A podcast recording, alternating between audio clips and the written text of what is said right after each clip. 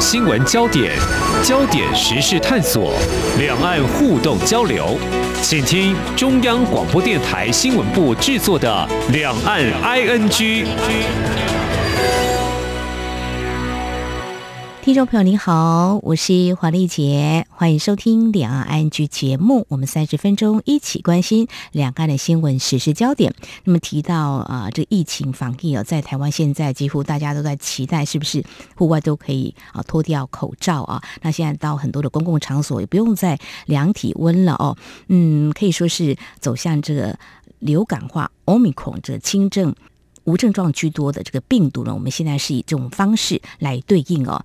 但是呢，还没有画下句点。这疫情到现在快三年了，在中国大陆方面呢，我们知道动态清零防疫是不动摇的。这是中国大陆领导人习近平在日前的中共二十大的政治报告当中，他口述也提到了。好，我们刚刚提到这个病毒变异，目前就是轻症无症状居多。嗯，中国大陆应该是一个病例也不放过哦。那至于我们来谈这上海半年前左右的这个分区封城解封之后，现在好像还处在时刻不松手的情况哦。那么要做到滴水不漏，到底有多难呢？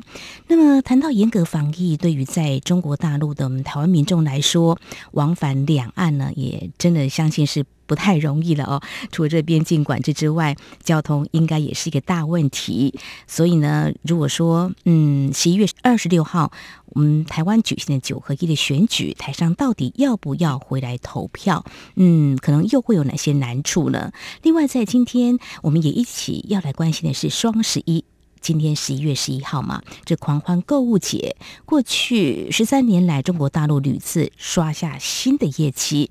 那么，不晓得听众朋友，你是不是超爱买的剁手族？今年的这个市场跟往年有哪些不同呢？我们在今天要连线中央社驻上海记者李雅文，来谈他这三个话题的第一手采访观察。非常欢迎雅文，你好。Hello，主持人好，各位听众朋友，大家好。哎，你这次外派从台湾驻点上海，其实早就在规划当中了哈。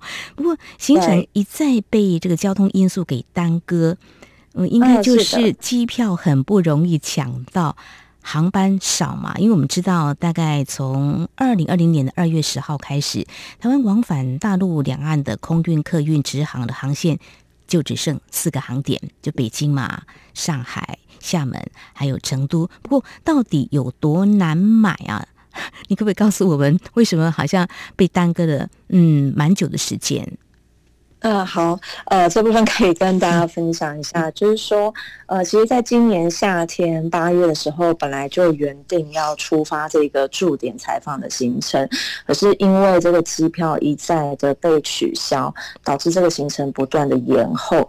那为什么这个机票会取消呢？最主要是因为中国这一部分在清零上面还是非常的严格，所以他们的民航单位呢会认为说，呃，我们必须要。阻挡一些境外移入可能的病例，在航班上面，他们就做了一些取消的措施，也就是我不允许你飞过来。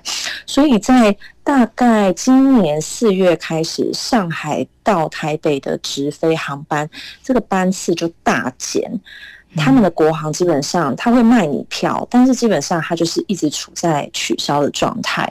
那如果是我们自己的长龙、华航，它大概后来呢是变成一个月里面四个礼拜，然后这四个礼拜呢，我们只会起飞一家航班。由这两家，也就是长龙跟华航去轮流直飞，所以你可以算下来，就是上海到台北的直航班机，它会变成一个月只有四班的状态，所以会导致你要往返两岸，其实会变成一个很困难的情形。嗯，所以这样子等待了很久，但是你后来是从北京，就是先到北京到上海，这是一个。不想再等，也不想再耗时间下去的一个不得已的决定，是吗？因为实在是机票太少了。嗯，对对对，因为大家都会发现山不转路转，其实那时候大家就会发现说，这个直航班机在取得机票上面真的太困难了，所以大家就开始走第三地，也就是说，我可能先到厦门，先到成都，先到北京，嗯、那我就地完成他们所要求的隔离防疫之后，再前往我要去的城市。市。所以那时候呢，呃，就是说为了这个驻点工作，最后就采取了我先到北京就地隔离十天这样子的方式，然后再转入上海。哦，那在北京隔离必须要住在饭店隔离的旅店是这样子吗？还是你自己找到一个地方就可以？应该还是他们安排的。是是是，他们现在的隔离措施呢，它其实是以一个闭环管理的概念。嗯、这个闭环管理的概念呢，就是说我从境外一路的旅客，从你下飞机的那一刻开始，我通通都把你关在一个闭环的管理空间里面。也就是说呢，我要送到隔离酒店，还有隔离酒店的派车。还有你在隔离酒店的管理，嗯，它其实都是在一个不跟外界接触的情况之下进行，所以这些所有的一切都是官方他们直接帮你安排好、处理好的。所以他们会有一些人说：“哎、欸，我要去这个隔离酒店，好像是一个开盲盒的状态，好像开惊喜包的状态。”嗯因为他都是在你不知情的情况之下，就是把你载到一个地方，说这边就是你的集中隔离点。所以有的人会蛮有趣的，会说：“哇，我今天好像运气。”很好，就是被派到了一个可能四星级或是五星级的酒店。嗯、有这些人可能就会觉得说啊，我好像运气有一点差，怎么没有被分到这个四星级或者是五星级？嗯、那您这次被分到的这隔离旅店还可以接受吗？还还不错，还不错，好，蛮 lucky 的哈。但是就是就像你讲的，有点就是在等待开奖的那种感觉哦。倒是说很安全的，经过十天的隔离没有问题就可以。出行到上海，这中间怎么样来接轨呢？我感到好奇。不一样的城市，可能做法是大致相同，不过还是会有一点差异。我比较好奇这个部分，雅文也跟我们谈一下。嗯，对，呃，因为这边的城市呢，他们都各自有各自的一些防疫上面的小小的差距跟。呃，不太一样的地方，譬如说像你入境厦门好了，那它隔离的时间是七加三。可是根据我目前所了解到的状况，它这个七加三，它会要求你前面七天是集中隔离。可是如果你的目的地是其他的省市，它会要求你后面那三天，你就是要自己想办法取得你住所的居委的同意，然后你那三天就是不要再待在我厦门这个城市。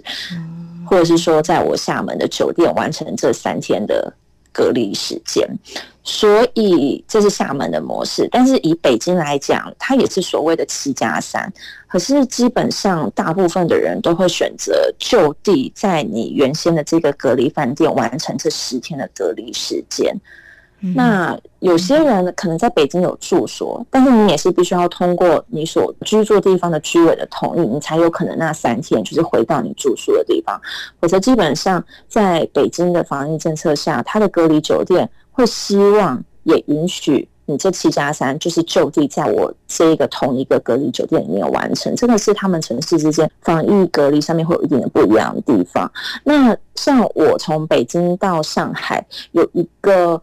呃，蛮需要克服的落差就在于两个城市的防疫码上面的不同。嗯、这个防疫码就是说呢，你在这边你都必须，因为他们在清理政策下，对于这个健康要求真的非常非常严格，每个人都会有属于你自己的一个防疫码。那这个防疫码呢，它会有不同的颜色。就代表着你是健康的状态，或者是说待观察的状态。那因为北京所使用的防疫码跟上海的防疫码，它其实是两套系统，所以我反而必须要克服的是，我到上海的时候，我要怎么样子用我在北京的健康证明佐证我是健康的，然后你让我进来上海这个城市，这个是一个比较麻烦的地方。对，那怎么接轨？他怎么认呢？就是。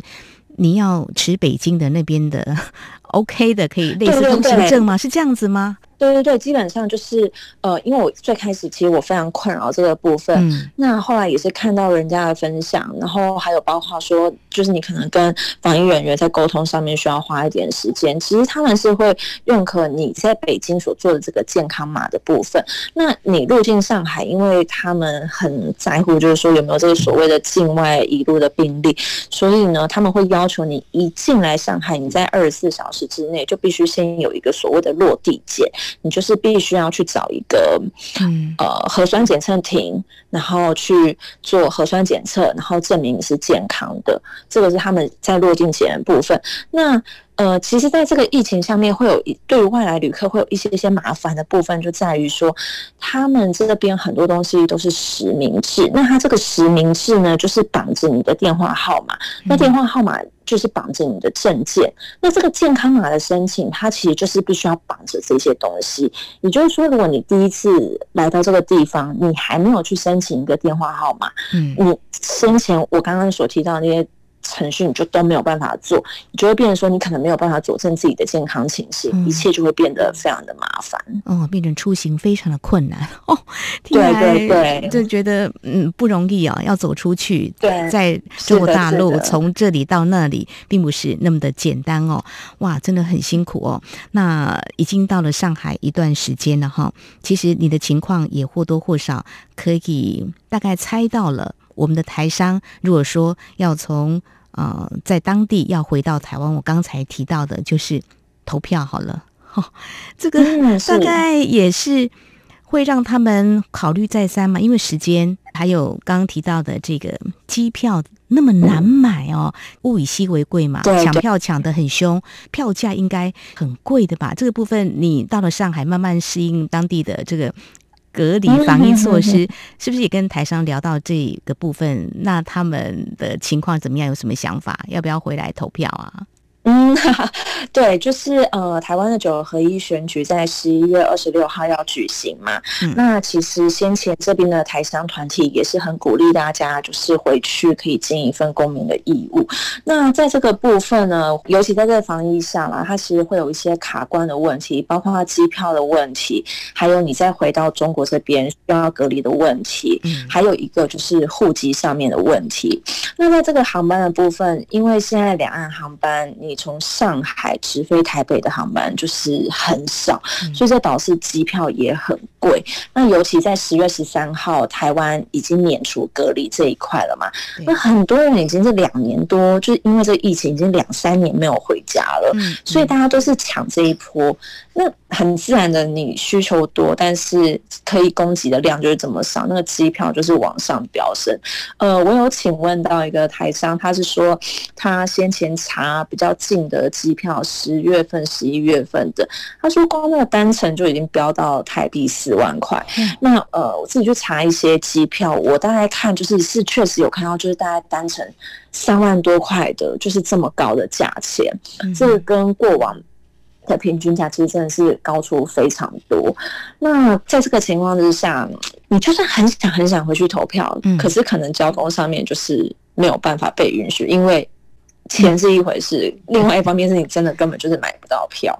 那另外就是户籍的问题啦，就是说这个先前台商团体其实也有在反映这个部分，因为根据我们中华民国的户籍法，其实你假设两年以上。没有入境台湾，就是你会被移出户籍。那这个是为了保全台湾在户政资料上面的一些确定性跟正确性，所以在这个部分的话，很多台商他们因为已经两三年都没有回台湾，那这个户籍一旦被移出，其实就会影响到你的投票权利。所以先前很多台商就是也是在呼吁说，政府在这一块是不是可以有一些权宜之计的改变跟调整？但是因为这个其实是牵涉到法规上面的。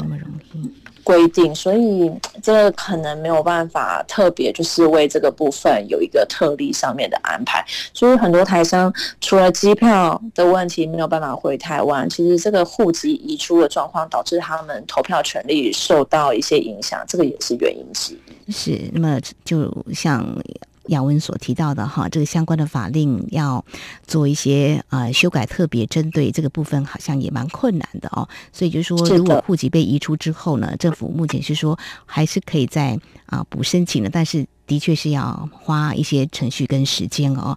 所以谈到这个选举，过去包括总统大选等等，通常都会有催票这些动作了啊。但是因为疫情的阻隔，我看这次他们要回台湾投票意愿，应该就是会大幅降低吧？可能就会打消回台湾的念头了哈。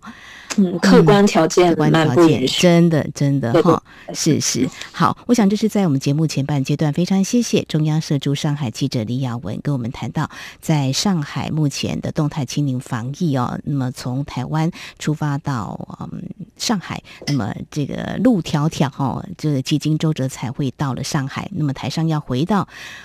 呃，我们台湾来投票，我看这一次呢也是不太容易的哈，这是所受到一些影响的层面之一。稍后节目后半阶段也来谈一下，你在驻点上海这段期间，其实呃也经历了啊这个大型的这个呃展览的一个采访的一个动态清零，他们怎么样做到？超严格的防疫，来分享一下，还有中国大陆的民众，应该说上海的民众，又对于可能变成他们的生活日常的核酸检测，呃，又有什么样的一些看法呢？我们节目稍后回来。今天的新闻就是明天的历史，探索两岸间的焦点时事，尽在《两岸 ING》节目。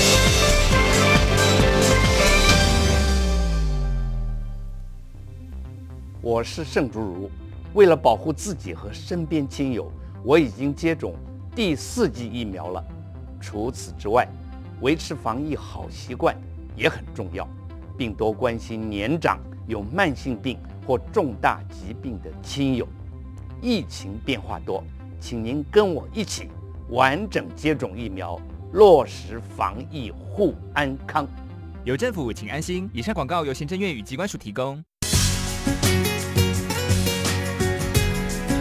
这里是中央广播电台台湾之音。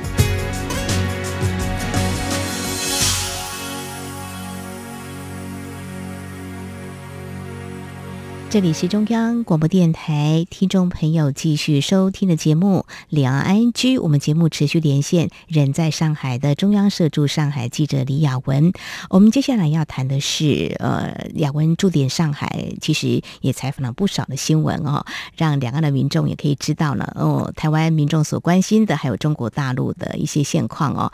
呃，最近呢，其实你有关注到一个，其实我们台商也应该是蛮重视的。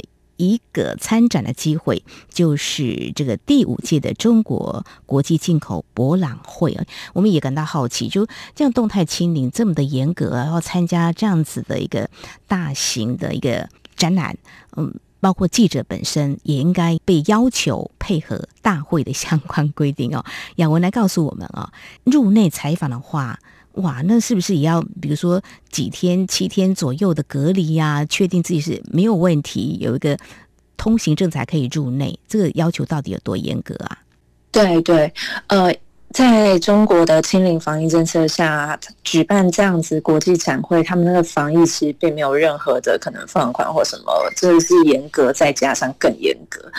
呃，他们这个进博会呢，今年是连续第五年举办，那这个对中国来讲其实是一件蛮大的盛事，尤其这个是在中共总书记习近平先生他五年前算是他一手策划跟推动之下的国际展会，那。那呃，这次第五届进博会呢，他们在防疫的要求上面呢，你包括说，你除了先必须有一些健康佐证，然后施打疫苗的证明，才有机会拿到他们的采访证。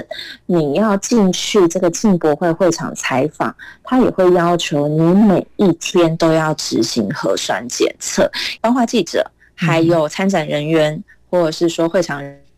必须是持二十四小时核酸检测证明，也就是你每一天都必须要执行核酸检测，去证明你是健康的状态。那在你进入展会之前呢，他们也会要求你必须是来自一个十天内都没有疫情的地方。如果你所在的城市或者是说区、省等等的，如果来到进博会现场十天内是有疫情的，包括发生一例病例都算，他就会禁止你入内。那根据昨天的统计资料，官方估计这一次进入进博会会展的人次达到四十多万人次，所以你可以想象，就是要做一个这么大规模的防疫跟要求，其实它真的需要动用非常多的人力跟资源，然后可以配合上，其实也真的都算是一个非常了不起的结果。对，所以外界也都在关注中国大陆因为动态防疫清零所付出的成本代价到底有多高哦。好，是的，这是这个进博会哦。那我也看到你关注一个消息，在十一月底的时候，就是二十七号会有一个大型马拉松赛事，听说是也是在疫情之下，原本没办，今年要办了。哇，那这样子的一个防疫规格，我们就可想而知，也应该就是要大家先做好准备，报名参赛的话，这样的隔离大家一定要遵守，可能要有相当程度的耐心等待，然后。对对，十一月六号的时候呢，在北京其实就有举办了北京马拉松。那北京马拉松呢，它其实那时候的复办，它先前因为疫情的关系，它其实已经停办两年了。那它在十一月六号复办，其实外界非常的瞩目，因为大家会觉得说，哇哦，就是在这么严格防疫之下，可是你愿意办一个就是这样一万人、两万人的集体的聚会，会觉得，哎，我们是不是有机会有一些。些可能在防疫措施上面的放宽，但显然就是中共二十大之后，可能在这部分并没有什么调整的空间。所以非常有趣的就是北京马拉松它一样举办，但是我们的防疫条件它一样是这么样子的严格。那北京马拉松它的举办呢，其实主办单位呢也是要求在这个防疫上面必须要做到滴水不漏，包括你参赛选手要有自己的核酸检测证明，还有你的行程码。行程码的意思就是我要了解你过去几天有没有去到一些疫情的低中高风险的地方，还有你这个选手呢，我们会希望你。你可能在跑步的时候，应该是要佩戴口罩的。但是非常有趣的，就是我们从新闻画面可以看到，其实 你要跑这么长程的马拉松，其实戴口罩跑，应该真的不是一件容易的事。对，那上海马拉松呢？先前也是宣布在十一月二十七号要重新举办。他们在去年呢，这个部分是宣布延期的，所以去年其实是没有办的。那今年其实也算是复办的一部分。那在这个防疫要求上面，官方资料其实也有提到，会希望你要戴口罩。跑完这个马拉松，对，但是从北京的经验看起来，看来这部分确实是有一点难度，对。但是其实这两件盛事对于长跑的爱好者来讲，其实都是非常兴奋雀跃的。也许可以说，在这种防疫有一点辛苦的情况之下，还有这样子的活动可以参加，大家都会觉得是生活中的一个。小确幸，好，意志 大对决，对我一定要参赛，而且戴口罩也是蛮特别的经历哦，可以写下一笔哦。好，那谈到核酸检测，这边也来了解最新的情况哦。其实你驻点上海这段期间，上海确诊病例应该都不太多了哦，而且他们经过呃前几个月的有连续大概两个多月的封城解封之后，好像没有放松吼、哦。这核酸检测你现在要吗？要每天要核酸检测，还是要才可以有一个健康通行证可以出去吗？对对对。哦，那核酸检测一开始我这边呃所知道的，就是说是免费的。可是慢慢的有一些地方呢，核酸检测不再是免费的。目前上海是免费的核酸检测吗？雅文？对对，是的，是的。呃，目前上海常态化核酸检测免费这个部分会一直持续到十一月底。那它免费跟不免费代表的意义是什么？这个其实在民众的解读上面是有一些不一样的。当它是免费的时候，大家就会认为。哦，这个是官方他一贯要执行到底的政策，所以你必须一定要配合。然后它可能也代表了现在疫情在官方看来还是可能有一些紧张的状态，所以他必须要全体总动员，就是一起来配合这件事情。所以这个就是政府买单。可是当它不再是免费的时候，其实反而对于民众来说会是一个好消息。嗯、这部分很有趣的就是他们会解读说，这代表疫情都是在可以控制的范围。那因为不免费的情况之下，他就不太可能要求你要执行核酸检测的频率会像过往一样那么高。也就是说，我们可能可以慢慢的放宽，慢慢的放松，也许慢慢的就可以恢复到过往的生活。所以反而当这件事情不再是免费的时候，民众会觉得，嗯。我们应该可以慢慢恢复过往的日子，所以当他们听到哈 要延长到十一月底的时候，反而会觉得哈怎么会这样？这这是一个蛮有趣的一个民众的反应。嗯，当然有个角度就是说，有一些人会这么想，是不是哪个呃省市地方政府的裁员没有办法支撑哦？不过您谈到民众的反应，我觉得也是可以理解。对呀，如果说免费的话，比方说是很严重的这个疫情，才会 要求大家呢。要做的呃比较啊确实一点哈，那也可以嗯，嗯提供这个裁员来支撑哦。好，这是有关这个防疫的这个部分，上海最新的情况还是非常非常的严格哦。嗯，接下来最后我们要谈的是，今天是双十一，又是星期五，应该蛮开心的。六日一般在台湾是周休二日，可以开心的啊放个这个周末假期啊。但中国大陆可能不太一样啊，这个行业别也不同哦。但是就是说，雅文，你观察双十一的购物节有没有提早就让你感受到这样的气氛？台湾是有都。呃，拉长这个战线哦，哇，就告诉你有促销活动、减价又抽奖的，哇，真的是看得我眼花缭乱啊！买气我们要 慢慢观察，但说你感受到有没有这样的双十一的购物节的氛围呢？嗯。哦，我觉得他们今年这个双十一的节庆，因为它算是一个非常大的年度消费盛事。可是其实这几年在这个部分，以中国这边来讲，它那个温度其实是有慢慢的降低。那尤其是今年。因为在疫情的关系下面，其实你知道店家经营很困难。大概在六月份左右，其实是有一些大型品牌，就是说，哎，我们对于这个双十一的筹备，我们今年可能。没有要投入那么多力度喽？为什么呢？因为其实双十一它有一个很重要的关键，就是带流量。那你要怎么样子把人带进来，然后让每个人都多买一件？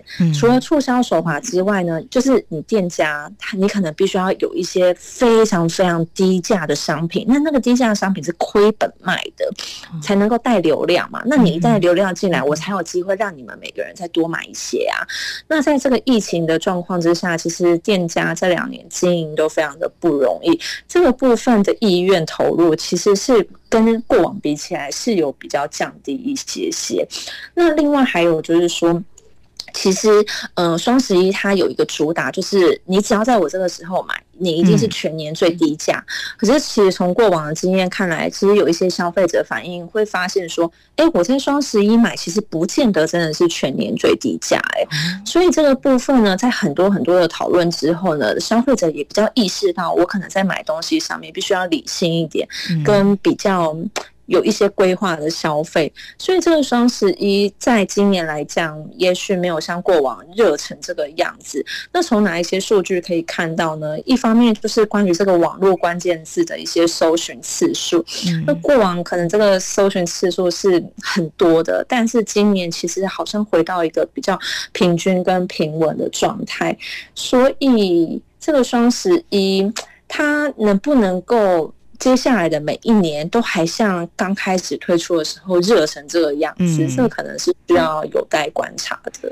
对，今年迈入第十四年，每年我们媒体所关注就是数字会不会再翻新创新高，但是看起来疫情冲击不无影响，还有消费者也慢慢变聪明了。当然，就疫情冲击，荷包是变瘦了哈，出手也不会再那么的阔绰哦。还有再加上年年都有这样的促销，但是并不是最便宜的哈。呃，当然动态防疫清零不容易走出门，有关实体经济或网购。这部分物流的部分，这也是过去我们常常探讨，但是今年又有比较呃新的一个状况，感觉起来应该是降温了不少哦。但是实际状况，我们也会在之后的节目当中持续的观察这样的数字变化哈。好，我们在今天呢，针对疫情之下往返两岸交通跟防疫，都带给我两岸往返的民众非常大的影响。还有上海最新的动态防疫清零政策，其实还是非常非常严格。那么大型赛事或是一些展览呢，还是陆续登场。大家也在观察动态防疫清零是不是成效非常的好。那针对双十一狂欢购物节的一个市场新的趋势观察，我们在今天非常谢谢中央社驻上海记者李亚文带给我们你第一手的采访观察。非常谢谢亚文，谢谢你，谢谢谢谢。好，以上就是今天两岸 ING 节目，非常感谢听众朋友您的收听，黄丽杰祝福您，我们下次同一时间空中再会。